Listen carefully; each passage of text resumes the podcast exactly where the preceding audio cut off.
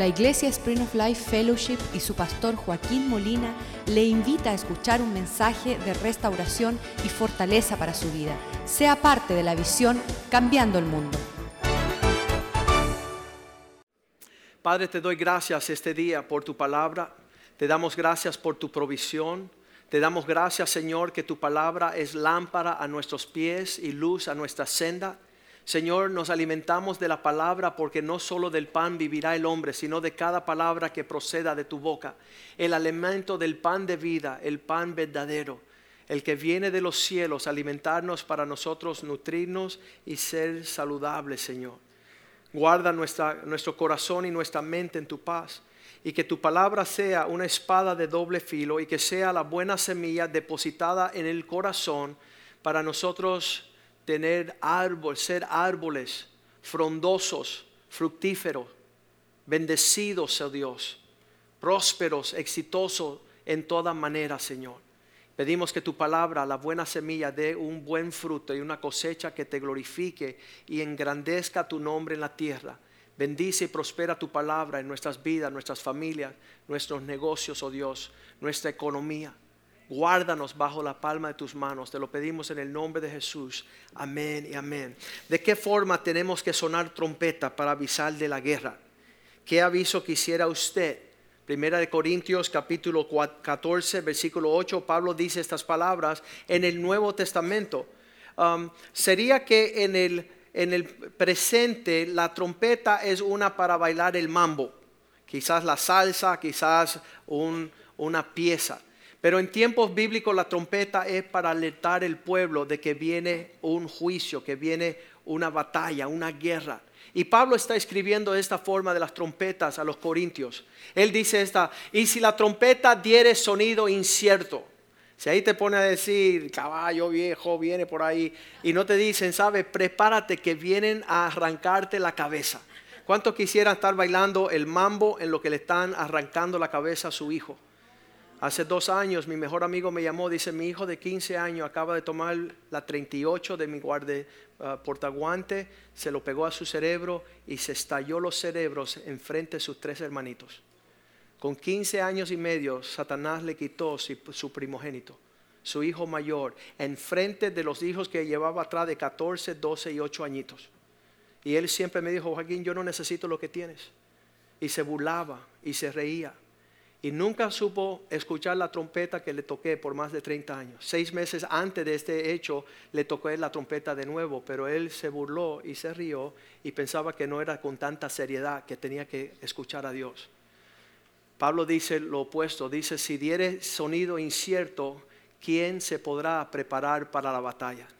Algunos de ustedes todavía están a tiempo. Dios está llegando con su palabra, dando advertencia que vengan bajo el refugio y la sombra del Altísimo, porque están expuestos a una definitiva destrucción.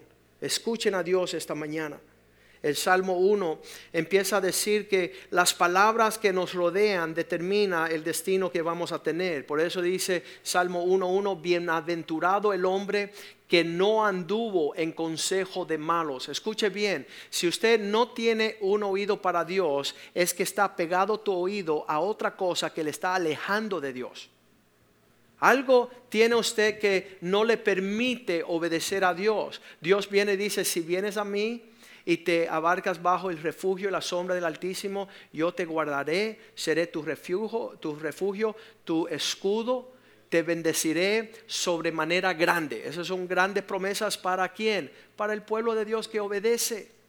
Pero la mayoría de las personas están pegadas a un consejo. Por eso T.D. Jakes comenzó, saca esas voces de tu cabeza, porque esos son pensamientos apestosos que están causando que tú te alejes de Dios, fuente de toda bendición. Y entonces dice, bienaventurado el hombre que no anduvo en consejo de malos. ¿Por qué? Porque el que está escuchando a los malos dice, ni estuvo en camino de pecadores. Tú empiezas a escuchar y después empiezas a ser como ellos.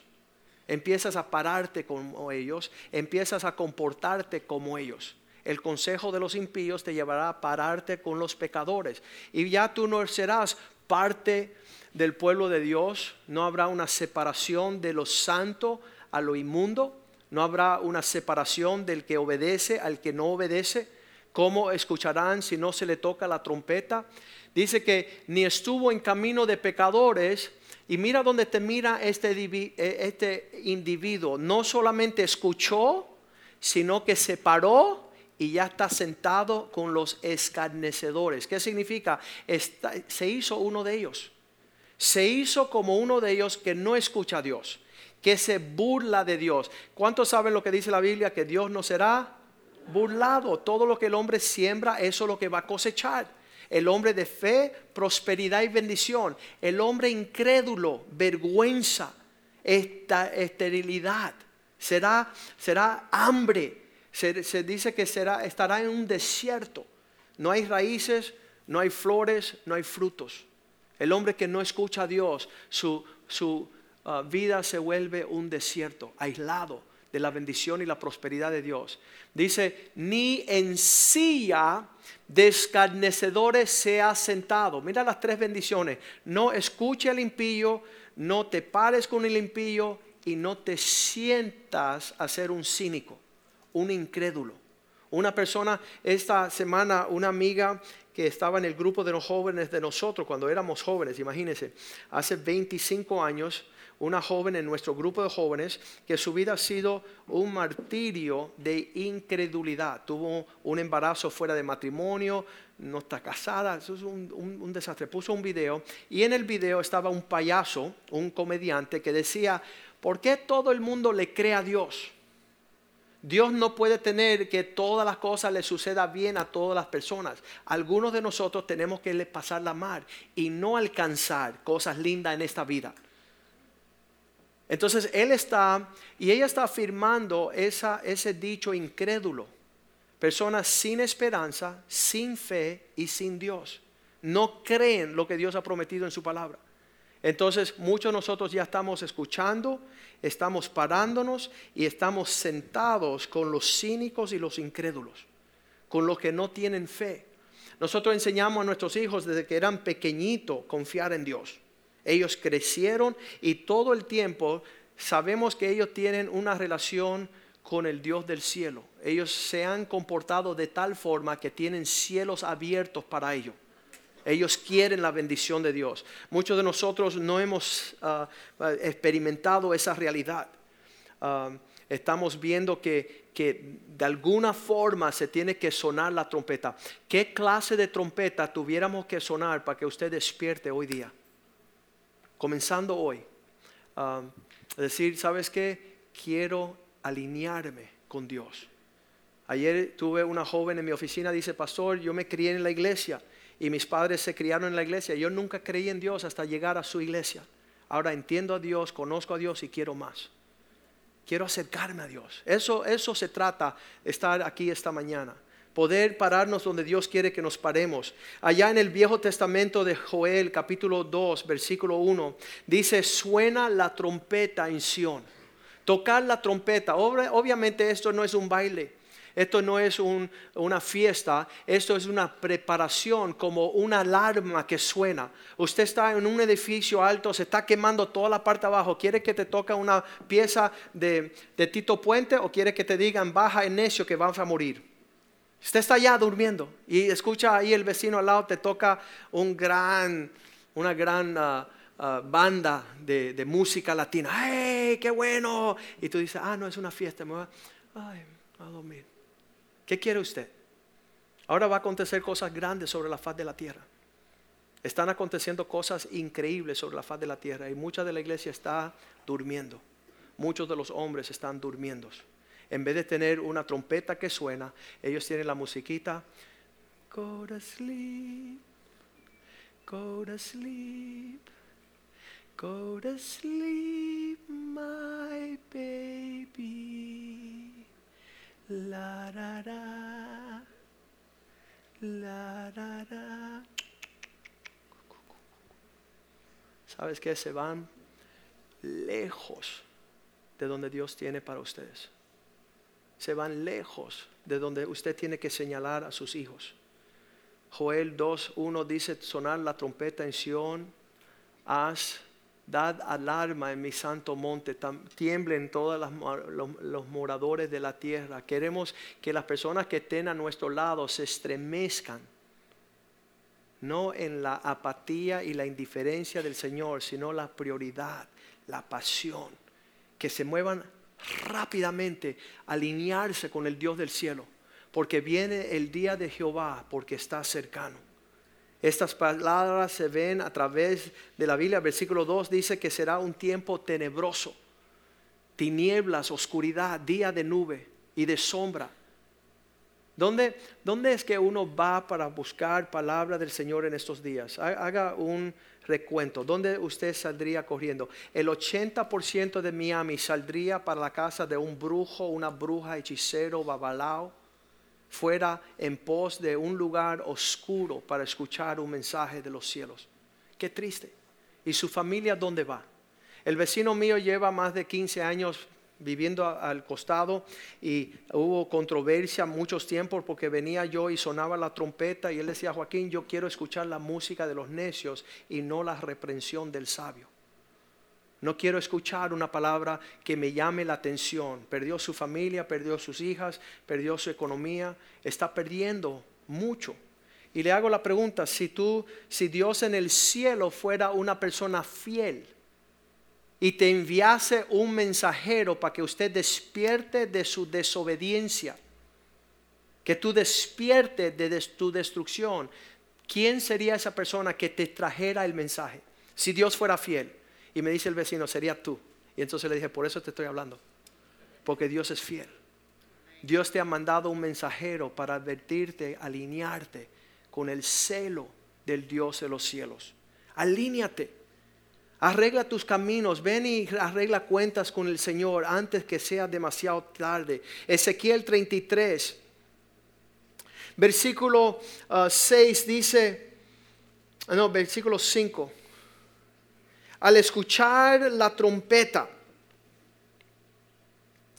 El sonido de la trompeta oyó y no se apercibió. Significa que Dios hoy te está hablando claritamente. Está hablando con toda la transparencia necesaria. Su sangre será sobre él, mas el que se apercibiere librará su vida.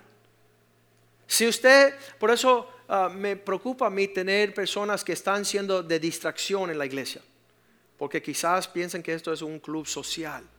Un amigo le dice a su esposa que él no viene aquí, pero la esposa viene. Dice, yo sé por qué tú vas a esa iglesia, porque ustedes se ponen todo a hablar chismes del uno del otro.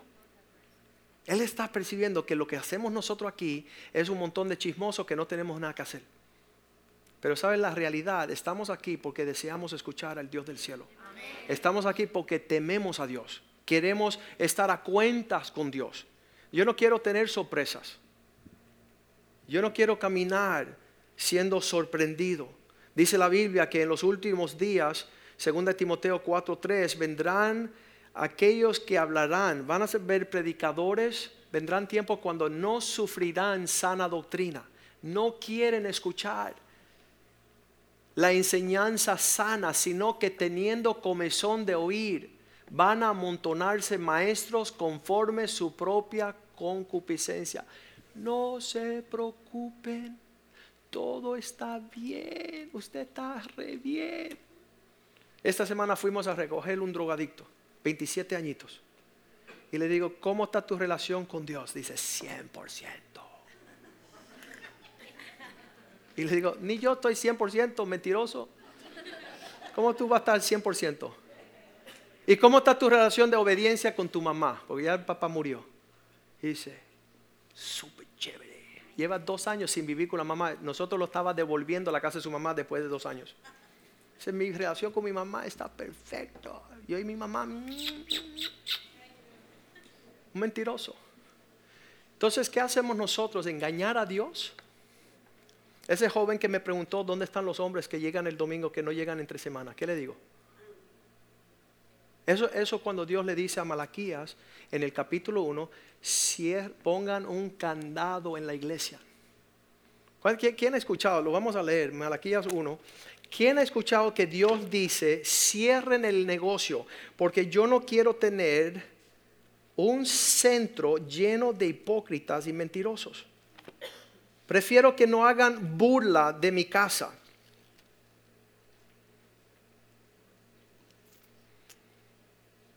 Malaquías 1.10. Cuando Dios está llamando a su pueblo a, ser genuinos, eso es lo que estamos hablando esta mañana. El Espíritu de Dios es genuino. Ah, no tiene que ser una obra ficticia. Lo que Dios está haciendo en nosotros es real. Son convicciones reales, son, son firmes. No, no es, eh, eso no es de temporada. ¿Quién también hay de vosotros que cierre las puertas o alumbre mi altar de balde? No pongan fuego en este altar de hablar la palabra de Dios cuando no la van a cumplir. Eso es, en balde. Y pongan un candado en la puerta de la iglesia. Para que cuando no tengamos controversia y cuando tengamos dificultad, cuando tengamos necesidad de Dios, no tenemos dónde recurrir. No tenemos dónde ir a buscar ayuda. No tenemos dónde abrir las ventanas de los cielos para poder alcanzar la provisión del Señor. En estos días está aconteciendo muchas cosas bien rápidas Mateo 24, 38 dice que será como los días de Noé. Mateo 24, 27. Será como en los días de Noé la venida del Señor. Mateo 24, 37. Mas como en los días de Noé, así será la venida del Hijo del Hombre. Versículo 38. Estarán los hombres días antes del diluvio, estaban comiendo y bebiendo, estaban en una fiesta continua. Ahí nadie estaba tocando trompeta. Ahí no estaba diciéndole nadie, arreglen camino, que viene juicio de parte del Señor. Ellos estaban de fiesta, casándose, dándose en casamiento, hasta el día en que Noé entró al arca, 39, ah, perdón. Dice, y no conocieron, no entendieron hasta que vino el diluvio. ¿Quién quiere encontrarse con la gran oscuridad? Porque esto viene pronto, donde todas las iglesias cierran, donde no habrá palabra del Señor Dice que en los últimos días va a haber no hambre de pan y de agua, sino de la palabra de Dios, de la provisión del cielo que nos viene a beneficiar. Ah, estamos cansados de los, ah, de los políticos, Estamos cansados de, de, aquellas personas que están entreteniéndonos a nosotros. Cada vez que viene un estremecimiento sobre la tierra, se le acaban los chistes. Es tiempo de invocar al Dios del cielo. Es tiempo de buscar un amparo bajo sus alas. No entendieron hasta que vino el diluvio y se llevó a todos. Así también será la venida del Hijo del Hombre. Antes del diluvio, eh, versículo 40, habrán dos en el campo. Habrán dos, estarán trabajando, el uno será tomado y el otro no será. Será dejado. Versículo 41, habrán dos mujeres estarán moliendo en el molino, la una será tomada y la otra dejada. Qué triste es que hay un sector de hombres y mujeres que no toman a Dios en serio hasta que sea demasiado tarde, versículo 42, donde dice, velad pues, porque no sabéis a qué hora ha de venir vuestro Señor. Cuando Dios viene a arreglar cuentas, ¿dónde estaremos? Efesios capítulo 5, versículo 14 dice que dejen de tocarte la musiquita para dormir. Despiértate, tú que duermes. Levántate de los muertos y comienza a alumbrar a Cristo. Para que Cristo te alumbre. ¿Cómo sucede esto? Versículo 15. Um, Caminando sabiamente, con diligencia, como andéis, no como necios, sino como sabios el sabio escucha la palabra de Dios, la pone por obra. El necio sigue como si nada. Entonces dice el 16, redimiendo el tiempo, tomando a ventaja, aprovechando bien el tiempo, porque los días son malos. Se ponen peor las cosas. Hay todos sistemas políticos que están haciendo un sinnúmero de cosas para destruir aquellos de la fe. Cuando entra Satanás con su gobierno de tinieblas, tiene que opacar la luz tiene que apagar la iglesia, tiene que cerrarle la boca a los siervos de Dios, tiene que no permitir que las personas escuchen la verdad. para meter una mentira. Y nosotros estamos siendo llamados a vivir sabiamente, versículo 17. Por tanto, no seas insensatos, sino entendidos, conociendo cuál es la voluntad del Señor. Empiece a entender qué es lo que Dios quiere de ti y de tu familia. Primera de Tesalonicenses 5.3 y terminamos. Dice, conociendo bien que el Señor vendrá. Primera de Tesalonicenses 5.2. Vamos al 2 primero. Porque vosotros sabéis perfectamente que el día del Señor vendrá como ladrón en la noche, cuando menos tú lo esperas. Ahí te vas a encontrar en presencia de tu Señor. Versículo 3. Que cuando digan paz y seguridad, cálmate, nene, que todo anda bien. No te preocupes, no te abrumes. Entonces vendrá sobre ellos gran destrucción repentina, como los dolores de la mujer encinta que no escaparán. Vamos a ponernos de pies en este día y decirle, Señor, quiero escuchar tu trompeta, número uno. Quiero moverme en la dirección de la alarma, número dos. Número tres, quiero ser yo alarma para mis generaciones. Quiero que aquellos que estén a mi alrededor sepan dónde correr en el tiempo de peligro. Vamos a pedirle a los músicos y los cantantes que suban. Dios tiene gran propósito con tu vida en esta etapa de tu vida donde Satanás dice no hay nada que hacer, yo quiero invitarte a tomar clases de trompeta con Gerardo. ¿Dónde está Gerardo? Por ahí viene. Gerardo, por favor, empieza a matricular aquí personas no para el mambo, sino para la alarma del Señor.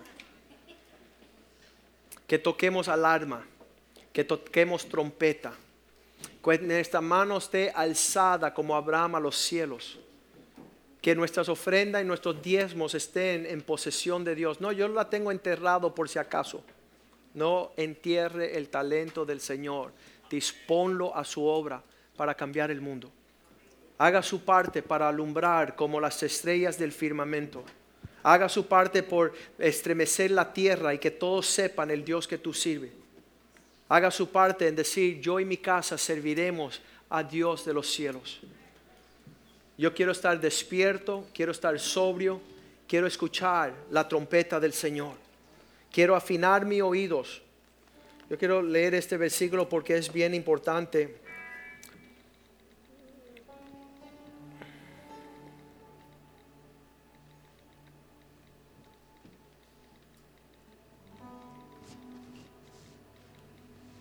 Eclesiastés capítulo 7, versículo 5. ¿Estará esto en la Biblia por alguna razón? Mejor es oír la represión del sabio que la canción de los necios. Mejor escuchar una palabra sobria a tiempo para yo alinearme bien que nosotros estemos bailando al infierno con los demonios.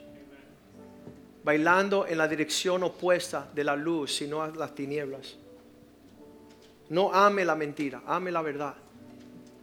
Ame el escuchar la voz de Dios y alinearse con ello. En lo que cantamos esta canción, yo le voy a pedir al Señor que le hable a usted, para que usted pueda caminar en pos de lo supremo, que decida en su corazón escuchar la trompeta que sonará. Dice que con voz de trompeta Jesús regresará a la tierra.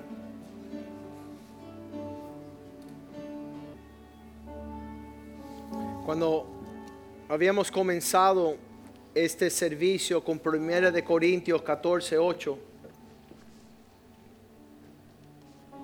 si tu vida no tiene distinción, tiene un sonido incierto, ¿quién se va a preparar para enfrentar la batalla? Padre, yo te pido que nosotros, tu iglesia, seamos trompeta de Dios para esta generación. Donde quiera que tengamos la oportunidad de compartir, que las personas no se sientan a gusto y conforme su rebeldía y desobediencia, oh Dios, porque serán lanzados al infierno, Dios. Su única esperanza es escuchar una alarma que suena para que ellos despierten y se apresuren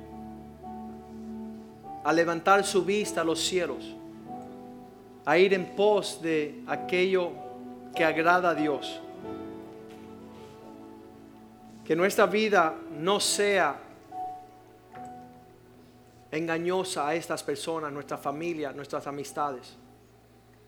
Nosotros conociendo la verdad, que Dios es un Dios justo, que Dios llega a tiempo y envía los mensajeros necesarios para advertir y sonar la alarma.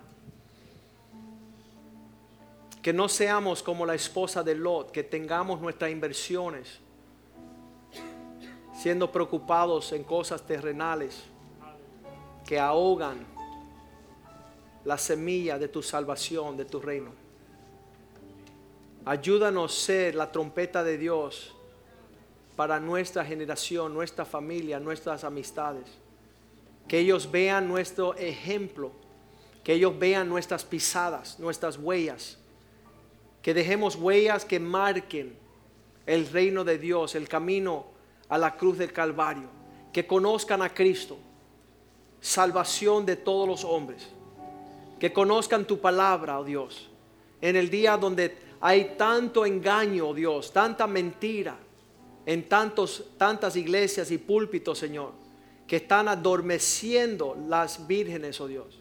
Despiértalas para que sus lámparas estén llenas de aceite, para que sus lámparas alumbren, oh Dios, para que sean referente en nuestra generación